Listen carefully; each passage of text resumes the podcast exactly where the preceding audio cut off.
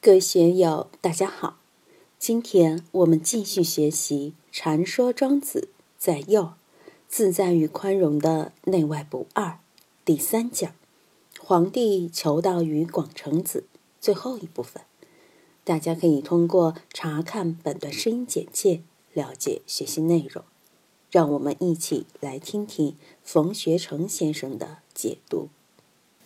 进入无穷之门。有于无极之野之后，又是怎样的光景呢？广成子继续说：“吾与日月参光，吾与天地为常。参光也可以说三光。我们的精神和日月同辉，我日月就是三了。我和日月互将互融，融为一体，掺合在一起，也可以这样理解。吾与天地为常。”天地长久，我也长久。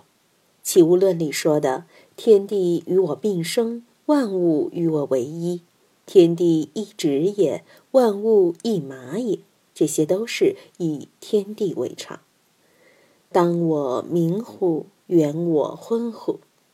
注解上说：“迎我而来，我是昏昏的；离我而去，我是默默的。”这怎么理解呢？当我。迎我而来的是未来，远我远我而去的是过去。如果把当我明乎看成是未来，远我昏乎看成是过去，这句话就很明确了，也就容易理解了。迎我而来的是无穷无尽的未来，远我而去的是无穷无尽的过去。我们永远都处在这个十字路口上。永远都处在这个十字坐标点上。人其尽死，而我独存乎？在这个时间的流动之中，谁体证了时间的流逝？我又怎么能够独存呢？禅宗里有个公案：道悟和尚带着他的徒弟们到一个村子里去，那个村子里有一位功德主老居士去世了，大家去悼念他。道悟和尚抚摸着棺材说。这个人到底是生了还是死了？生也，死也，死也，生也。他的徒弟也是他的侍者建元和尚心里一紧，就问老和尚：“你说这个人到底是死了还是生了？”从六道轮回来说，他这一生是死了，终阴身跑了嘛，但他还要转世啊，这就是生。这样说来说去，到底是生了还是死了？道我老和尚笑了笑说：“不说，不说。”建元央求道：“老和尚，你慈悲慈悲，就给我说一说嘛。”老和尚说：“不说就是不说。”悼念活动结束后，师徒一行返回寺院，在路上，建元对老和尚说：“师傅，今天这个事情，你把我憋得有点急呀。”你今天非得给我说，到底是生了还是死了？老和尚说：“我跟你说清楚了，我不会给你讲的。”这下把建元急得不得了，牙齿咬紧了，冲着老和尚说：“师傅，我忍不住了，你再不说，我要打你了。”老和尚说：“你打我，我还是不说。”结果建元按耐不住，就把他师傅暴打一顿。把老和尚打得躺在地上。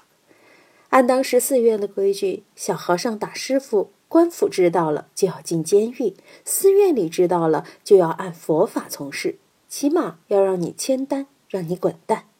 看到自己把老和尚打了，建元也不敢回庙里，给一个人捎信回庙，说师傅在什么地方，让庙里的人把老和尚接回去。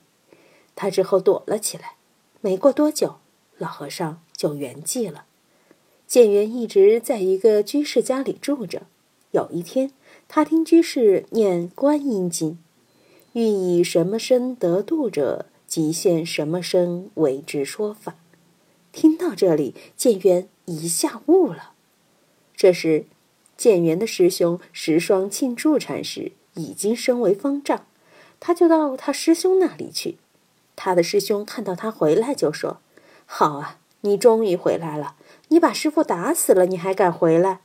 他说：“就是为那个事，到底是生还是死？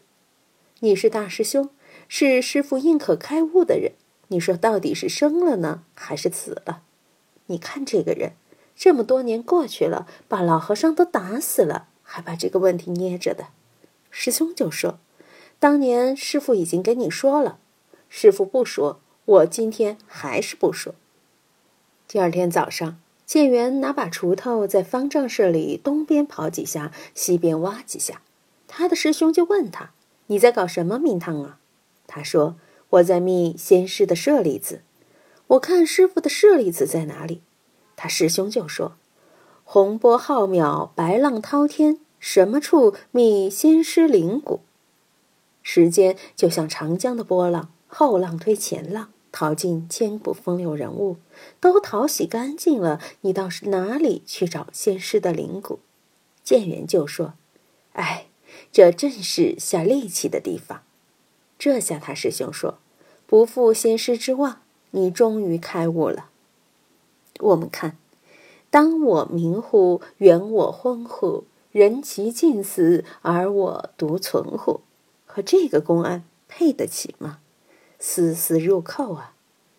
所以我们在看庄子的这些语句时，经常引用一些禅宗的公案讲一讲，大家比较一下这种感觉，确实不一样。无穷之门，无极之野，与那个洪波浩渺、白浪滔天，又有多大的区别呢？怎样使我们的心进入无穷之门，游于无极之野？我们在红尘之中忙碌的时候，在经济大潮之中忙上忙下的时候，想过这些吗？愿炯法师常说，香港、广州、深圳那些地方真正麻烦，人活着有什么意思？人都成为机器人、电脑人，不知道在忙什么。他到了青城山，到了邛崃的花丘山一看，感觉有无穷之门、无极之野的味道。为什么呢？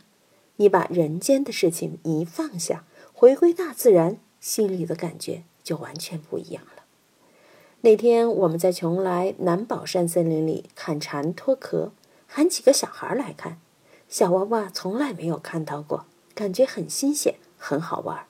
包括书院的几个大人，以前也没有见过蝉脱壳，都觉得很新鲜。在感受这些自然现象的过程中，人的生机。人的生命力才调动得起来。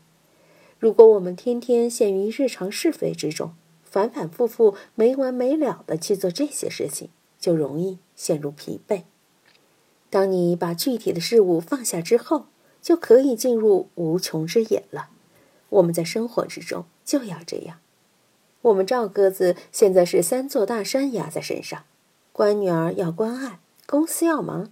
还在学中医，在徐老师那里还要去学太极拳。我们看自己身边，很多人都处于这种状态，经常手忙脚乱。你的目标太多，你就没有目标了；你可选择的太多，你就没有选择了。结果是十个指头按跳蚤，一个也摁不住。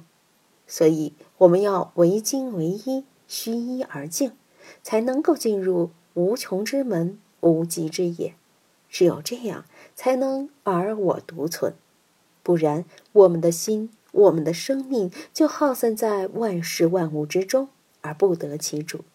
到底我们是在给事物当奴才呢，还是在给事物当主人？如果我们成为事物的奴才了，这个日子就过得很狼狈；我们成了事物的主人，就过得很愉快。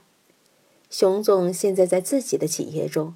在自己的业务上有做主的味道了，以前被事物牵着走，转的也不舒服，很操心，很累。我和事物谁是主人，谁是客人，这个一定要分清楚。面对自己的事情，自己一定要当主人，不要当客人。一旦当了客人，作为兵卫就被动，日子就不好过。所以自己要对自己的事当家做主。今天就读到这里，欢迎大家在评论中分享所思所得。